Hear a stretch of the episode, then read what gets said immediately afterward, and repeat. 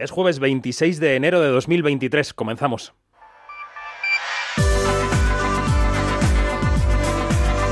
Quinótico. Cine, series y cultura audiovisual con David Martos. Onda Cero. Ya lo habíamos comentado en Quinótico, ¿eh? que ya sabéis que escuchar Quinótico es sinónimo de estar al día en estas lides de lo audiovisual. Pero qué cara se nos quedó el martes cuando Riz Ahmed y Alison Williams estaban leyendo las nominaciones a los Oscar y pronunciaron el nombre de Andrea Roseborough, que, acudía, que acudirá a la ceremonia para defender la película To Leslie, Andrea Riseborough, que, que, me cuesta pronunciarlo. Una nominación sin campaña de marketing que ha sido promovida por otro marketing, uno que quizá tiene más valor, el boca a oreja, a boca a oreja de actores punterísimos de Hollywood que habían visto la película y que comenzaron a recomendarla en todas partes, incluso en entrevistas. Quizás se trata de eso, de ver las películas en todas partes. O quizás que pensamos que la formación de las decisiones de voto en las cabezas de los académicos y académicas se produce de una manera y es que se produce de otra. O quizá no tenemos ni idea. Pero bueno, lo que sabemos es que hoy vamos a desmenuzar la lista. Soy David Martos y esto es Quinótico. Quinótico, Onda Cero. Arrancamos este Quinótico en Onda Cero en el que ya sabéis repasamos las principales noticias de la semana cinéfila y los grandes estrenos de, del viernes. Para todo lo demás, otros podcasts, nuestra newsletter, noticias de la industria audiovisual, quinótico.es, la primera con K y la segunda con C. Vamos. This is a life free from destiny. Not only what we sow, not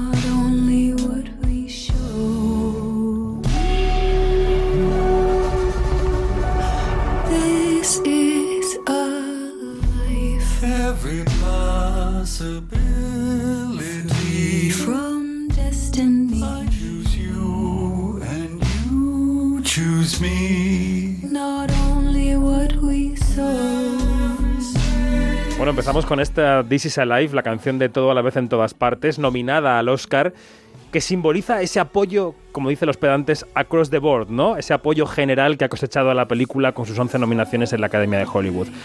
Esas nominaciones son Janina Pérez Arias, Bremen, buenos días, ¿cómo estás? Muy, muy, ¿qué tal? Son la noticia de la semana, claramente, ¿no, Yani?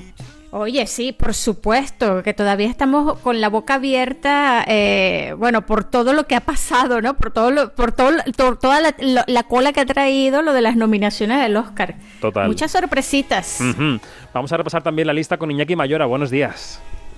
Buenos días, David. Aquí estamos de casi de resaca, ¿no? Podríamos decir, pues nominaciones. Todavía nos dura. El titular es ese, ¿no? Las 11 nominaciones de la película de los Daniels, que llegará a la ceremonia del 12 de marzo como la más nominada, pero eso no quiere decir que vaya a ser la gran triunfadora, como bien sabéis. A veces pasa que hay una muy nominada y que luego se queda sentada. Eh, creo que podemos escuchar ya en boca de Riz Ahmed y de Alison Williams esa lista, es un poco larga, pero hay que escucharla, de las 10 cintas nominadas a la mejor película. Here are the 10 nominees for Best Motion Picture of the Year All Quiet on the Western Front. Malte Grunert, producer. Avatar, The Way of Water. James Cameron and John Landau, producers. The Banshees of Inisherin. Graham Broadbent, Pete Chernine, and Martin McDonough, producers. Elvis, Baz Luhrmann, Catherine Martin, Gail Berman, Patrick McCormick, and Skylar Weiss, producers. Everything Everywhere All at Once. Daniel Kwan, Daniel Scheinert, and Jonathan Wong, producers. The Fablemans, Christy McCosco Krieger, Steven Spielberg, and Tony Kushner, producers. Tar. Todd Field, Alexandra Milshon, and Scott Lambert, producers. Top Gun Maverick, Tom Cruise, Christopher McQuarrie, David Ellison, and Jerry Bruckheimer, producers. Triangle of Sadness. Eric Hemmendorf and Philippe Gobert, producers. and Women Talking. Dee Dee Gardner, Jeremy Kleiner, and Francis McDormand, producers. Esa era la alegría de la sala cuando salía nominada Ellas Hablan, que es la única película dirigida por una mujer, ya ni de las 10.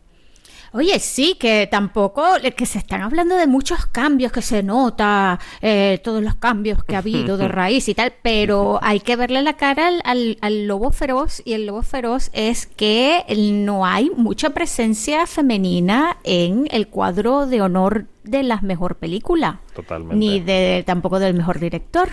Así que bueno. Pues son las cifras, 11 nominaciones para todo a la vez en todas partes, sin novedad en el frente que tiene mucho apoyo, tiene 9, también tiene 9 Almas en Pena de Inisherin, que se esperaba un poquito más, o sea que se esperaba más que fuera a ser tan apoyada, no tanto se esperaba de la alemana, ¿no? Quiero decir. Y ya por detrás van Spielberg, Top Gun, Avatar. A ver, primero una lectura general de las nominaciones. Iñaki, para ti el paisaje que dejan, ¿cuál es? ¿Cómo llegamos al día 12?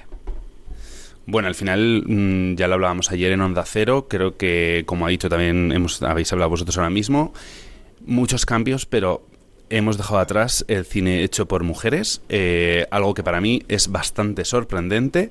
Eh, también como titulares, bueno, pues gran apuesta por caras asiáticas, por fin entre los actores. Creo que se ha hecho historia al nominar a cuatro eh, actores asiáticos en, en los Oscar. Y en cambio, poco apoyo a los afroamericanos, como bien decíamos ayer, dos de las frontrunners en, en Mejor Actriz, como son Viola Davis y eran Daniel, no me acuerdo el apellido, Weiler, la de ¿no? Till, exacto, eh, no han sido nominadas. Entonces, bueno, pues hay cambios, pero mm, muy bien no sabemos eh, hacia dónde van esos cambios, ¿no? Entonces, bueno, pues han sido nominaciones... eh, positivas en algunos aspectos y en otros casos pues todavía les queda mucho por mejorar. Tu lectura, Janina, ¿qué ves de estas nominaciones? ¿Cuál sería el paisaje que dibujan para ti? Pues yo eh, suscribo lo que dice lo que dice Iñaki y bueno, a ver, em, también eh, estoy muy descolocada con, con las sorpresas que ha habido. Sí, eh, me vuelvo y repito, la, la- la poca presencia eh, femenina que hay es bastante considerable. Este, no quiero ser familia de Viola Davis en este momento porque debe estar muy molesta.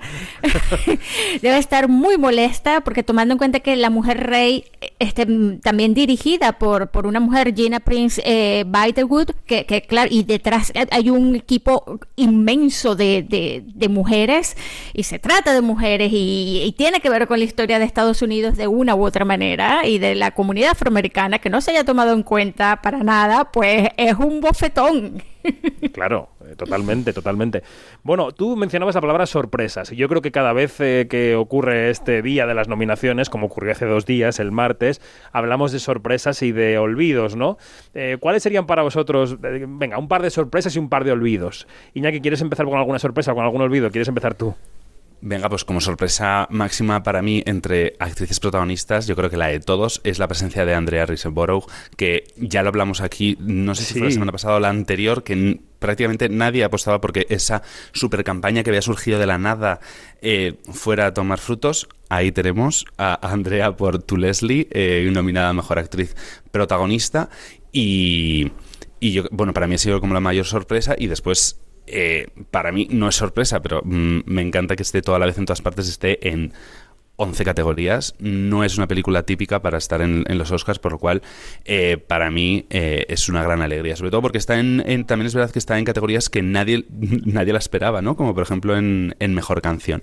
Así que yo estoy muy contento con esa parte. Y Yanni, ¿alguna sorpresa, algún olvido que quieras destacar de la lista de nominaciones? Eh, pues sí, vamos eh, directamente a, a lo que llaman eh, película no eh, de habla no- de habla extranjera o algo de eso No, así. ahora se llama mejor película, in- internacional. inter- internacional. Es. Ok, la gran sorpresa y que es gratísima es que Argentina 1985 se ha logrado colar allí y me quedo eh, allí mismo porque no está Corsage que era una fuerte eh, una fuerte apuesta eh, y, y esto como que es una pérdida y lo otro que estaba que se había considerado mucho a Park Chan Ho por eh, Decision to Live tanto para la pe- mejor película internacional como para mejor director Totalmente. pues está completa y absolutamente ausente.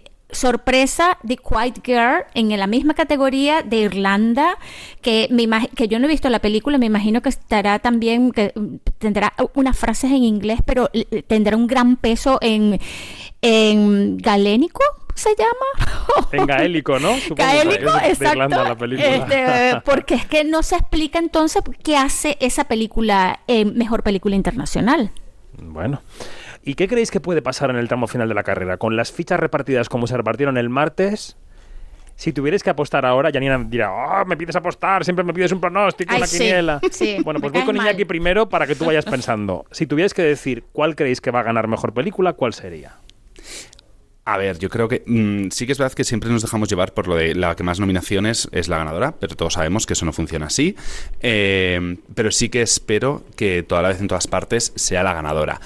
Sí que es verdad que eh, hay otras películas que le siguen muy de cerca, como es, es Almas en pena de Inisherin, y no vamos a dejar, por, yo no dejaría muy atrás a Tar, que se ha colado en todas las categorías importantes. Es Sí, la única película sí. que se ha colado en todas las categorías importantes. Bueno, el y sería- triángulo de la tristeza tiene las tres principales, ¿eh?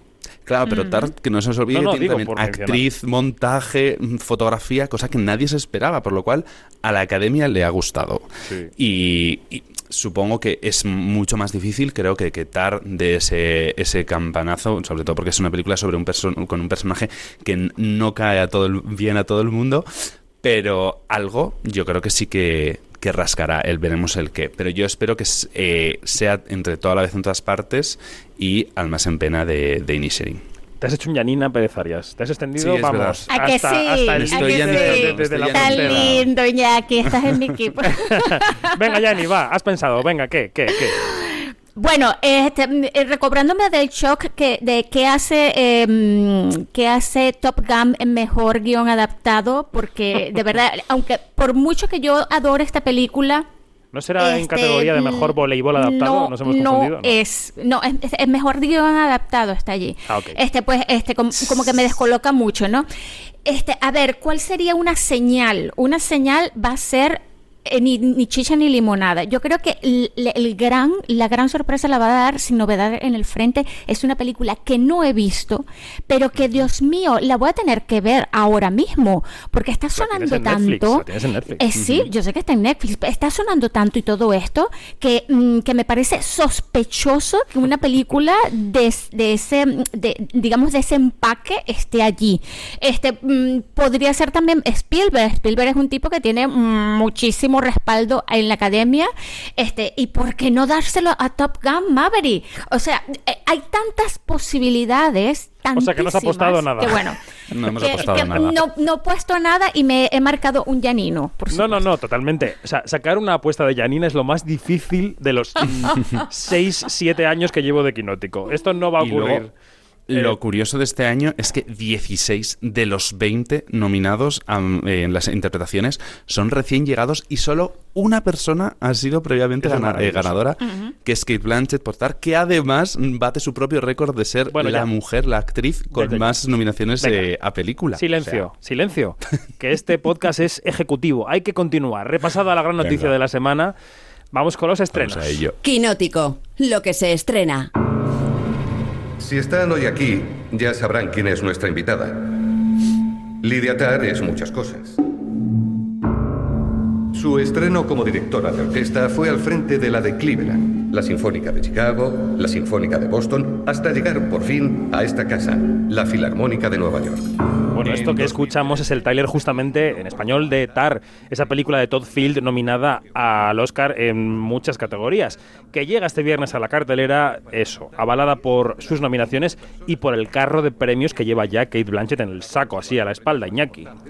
Pues sí, además es el regreso al cine de Todd Field, 16 años después de Juegos Secretos, con este retrato pues, de una conductora de orquesta alemana ficticia, Lydia Tarr, en un momento álgido de su carrera que, bueno, pues parece que está a punto de desmoronarse. Poder, la ambición, la cultura de la cancelación o el abuso son algunas de las notas que suenan en esta película en la que, bueno, pues como dices, Kate Blanchett brilla como nunca en un papel que ya le ha valido la Copa Volvió en Venecia, el Globo de Oro o el Critics' Choice y que pues también hemos dicho, ha supuesto una nominación al Oscar. Junto a esta, cinco nominaciones más, incluyendo película, director, guion original, montaje y fotografía. Bueno, Yanni, claramente esa semana el público español, a partir de este viernes, va a poder ver las armas con las que Kate Blanchett va a intentar luchar por su tercer Oscar, ¿no? Y son armas Pues poderosas. sí. Pues sí, y que se cojan bien los calzones y las bragas y que no se lleven nada a la boca porque todo se les va a caer. Ha relacionado bragas y calzones y boca y, me he desconcentrado. Eh, eh, venga, en una línea o en dos, Yanni, eh, vamos a volver a decir que nos ha parecido la película, porque habrá quien escuche este podcast y quiere saber si tiene que ir a ver el estreno. ¿Qué es Tar y por qué nos ha gustado? Tar es la representación de lo que se llama el poder y los estragos que puede causar y de qué manera se puede usar. Y lo más em, notable es que esté en manos de una mujer en un eh, en un ambiente que por lo general es muy masculino como lo es la dirección de, de De una orquesta, orquesta. Eh, y bueno, y vuelvo y repito, no se lleven nada a la boca, no coman, no beban porque no es necesario. No miccionen en la butaca. se van, se van a atragantar, se van a atragantar porque es fantástica esta película y Katy Blanchett está Bueno, espectacular. Sobre todo la reflexión de que esa directora de orquesta eh, utiliza los modos y maneras masculinos de ese mundo masculino para ejercer su poder. Y esa reflexión, además hablaba de la cultura de la cancelación. eh, un aperitivo spoiler se habla de Plácido Domingo, en fin. Ingredientes, Mm. ingredientes que doy. Bueno, y si en la muestra de Venecia ya hablábamos de las posibilidades de Oscar de Kate y de las de Bill Nighy, que está nominado por Living, por cierto, el que también pareció salir disparado del lido, aunque su carrera ha sido más irregular, llanto de por medio, fue Brendan Fraser. Eres una persona maravillosa, Ellie. No podría soñar con una hija mejor que tú. ¿Qué? ¿Ahora vas a hacer de padre? Bueno, se estrena también esta semana The Whale, La ballena, y nos la cuenta Iñaki. A ver, Iñaki, ¿qué? Bueno, pues se trata de la nueva película de Darren Aronofsky que vuelve al cine después de Madre con la adaptación de, bueno, de esta obra de teatro del mismo nombre. Brenda- Brendan Fraser se mete en el papel de un hombre con obesidad más que severa, diría yo, que intenta recuperar la relación con su hija adolescente, una fabulosa sadising, todo hay que decirlo. Tres nominaciones a los Oscar el pasado martes, actor, actriz de reparto y maquillaje y peluquería. Sí, porque se coló Hong Chao en las, en las nominaciones. De esta sí que podemos opinar los tres porque la hemos visto todos. Así que Iñaki, si quieres seguir tú, ¿qué te pareció La ballena? Pues mira, eh, reconozco que quitando algunos momentos demasiado ma- con un tono demasiado melodramático que mm, tienen durante la película, la película me encantó, me mantuvo en la butaca con los ojos abiertos todo el rato, yo necesitaba saber qué le iba a pasar a ese señor, eh, si iba a conseguir, bueno, no voy a, tampoco quiero soltar ningún spoiler, pero conseguiría mejorar esa relación con su hija y sobre todo, pues yo creo que en parte consigo mismo. Y la verdad es que la, la disfruté muchísimo. Sí que es verdad, lo que digo, que tiene algún momento melodramático de más. Yanni. Pero bueno. Bueno, me parece que mm, está en la línea de, de Aronofsky con su, con su nota filosófica y, y- y- y- de a dónde vamos, qué somos y, qué estamos haciendo en esta vida. Eh, tengo que destacar a Hong Shao, que está también eh, nominada está como mejor actriz de reparto. Es, es, es, es como que el balance que necesita la película y, y se agradece, ¿no? Porque la película respira cuando ella está. Eh, y bueno, es una película que nos habla de muchas cosas, sí. Eh, y bueno, mm, que lo que yo sí espero es que la gente que lo vaya a ver, que no se, que no se descontrole con, con la con, con todo lo que puede eh, representar la eh, la obesidad del personaje principal, ¿no? Este, que, que, que pongan los ojos más allá, o sea, que le pongan los ojos en los ojos de él y dejen de verle el cuerpo. ¿sí? Porque puede despistarle mucho. Yo creo que el trabajo de Brendan Fraser es intensísimo, que él se ha dejado la piel. A mí me parece que la película es correcta, que no es la gran película que alguna gente está vendiendo o que está promocionando. Me parece que la película es correcta y que a veces se pasa un poco de melodramática. Eh, Bueno, es mi opinión. Ahora cada uno con este mix hace el balance, va al cine, eso hay que hacer, hay que ir al cine, comprar una Sí. entrada y verla. Bueno, pues vamos con el estreno español de la semana. Es una película de Gustavo Hernández que se llama Lobo Feroz, que tiene nombrazos de nuestro cine y que suena así. Por tu culpa mataron a mi hija. ¿Tú sabes que acabarás en la cárcel? Quiero saber dónde está la cabeza de mi hija. Para que si por el camino se muere, porque le falta el aire o porque no tiene sangre, tampoco me voy a poner a llorar. Es una historia de venganza, un thriller con tintes de humor negro, Iñaki, ¿qué más? Bueno, pues sí, se trata de un thriller policíaco, de, como has dicho, del uruguayo Gustavo Hernández, y que está protagonizado por Adriana Ugarte, Javier Gutiérrez o Juana Costa. Toma repartazo. Que, bueno, pues trata la investigación del asesinato de varias niñas por parte de, de un policía en horas bajas y una mujer con ganas de venganza. Se trata del remake de la película israelí de 2013, Big Bad Wolves. Y el objeto de esa venganza, que es el personaje de Rubén Ochandiano, que también está en la película. Creo que soy solo el único que ha visto esta, esta cinta. Os voy a decir que me parece que, que, como decía de Brendan Fraser, Adrián Ugarte se deja la piel, se deja la piel, se ha transformado completamente para el papel. A mí me parece que es un thriller fallido y que los, y que los eh, toques de humor negro eh, te descolocan y te sacan de la película. Pero ya digo, mm, mis dieces a Adriana Ugarte, que creo que se deja las uñas, la piel, eh, la respiración, todo en el personaje y eso se agradece mucho de una actriz. Y nos queda repasar un último estreno de cine, en este caso un título del cine francés que se llama La vida sin ti, que tiene un imán para la taquilla que es Isabel Huppert. Eh, Iñaki, cuéntanos, ¿esta película de qué va? Bueno, pues como dices, tener a Isabel Huppert en pantalla grande siempre es buena noticia. Todavía la tenemos en IOB, la polaca nominada al Oscar. Y bueno, en este caso protagoniza La vida sin ti del francés Laurent Larivière, un drama con toques románticos en el que la protagonista pues huye al campo junto a su hijo para evitar a una persona de su pasado que acaba de volver y allí pues reconstruye mediante recuerdos eh, pues ese pasado amoroso. Se estrenó en Berlín, en la Berlinale el año pasado y por fin la tenemos en nuestras pantallas. Pues repasada las películas las principales de la semana, vamos con las series. Quinótico, las series. Estoy feliz. Disfruto tantísimo los días que se me pasan volando. Al final, el esfuerzo compensa. No, de la banca. De la banca ya ni me acuerdo. Bueno, vamos a empezar por la segunda temporada de una serie que llega a Movistar Plus y que recupera a Iñaki ese personaje tan odioso y tan adorable que es eh, Patricia Picón, ¿no? Exacto. Hoy mismo llega esta segunda temporada de Supernormal, la serie protagonizada por Miren Ibarguren, una divertida com comedia que comienza con el personaje de Patricia Picón en paro, haciéndose cargo de la casa y de su familia numerosa.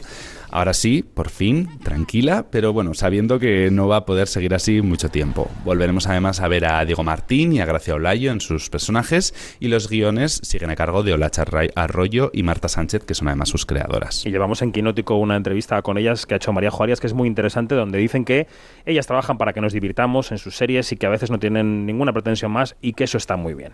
Eh, oye, otra serie, Terapia sin filtro. Terapia sin filtro, ¿qué es, Iñaki? Bueno, pues llega a Apple TV Plus esta serie de 10 capítulos protagonizada por dos grandes nombres. Tenemos a Harrison Ford y a Jason Segel. Este último encarna a un terapeuta en duelo que decide ser honesto de una vez por todas pues con todo el mundo mientras lidia con su papel de padre, de amigo y de terapeuta, obviamente. Ford, además, vuelve a la tele después de 1923, las, la precuela de Yellowstone, que pues para ejercer de ese personaje un terapeuta que también es amigo del protagonista. Bueno, y si volvemos a la ficción española, tenemos que hablar de una serie que ya mencionamos la semana pasada cuando citábamos nuestra entrevista con Milena Smith, La chica de nieve. Venga, cuéntanos un poquito más sobre esta serie, Iñaki. Bueno, pues se trata de la adaptación de la novela de Javier Castillo, La chica de nieve, que se convierte en esta miniserie de seis capítulos para Netflix, protagonizada, como bien has dicho, por Milena Smith y además José Coronado, Loreto Mauleón o Cecilia Freire. Cuenta la historia de una periodista en prácticas, Smith, que comenzará una investigación de una desaparición de forma paralela a la que se está llevando de forma oficial y descubrirá pues, partes de su pasado que tenía olvidadas y que no quería recordar. No, no, olvidéis, como bien ha dicho David, esa entrevista con Milena Smith que está disponible en quinótico.es. Pues hasta aquí los estrenos. Yani, Iñaki, gracias. Muchísimas gracias. Muchísimas gracias a ti. Un abrazo.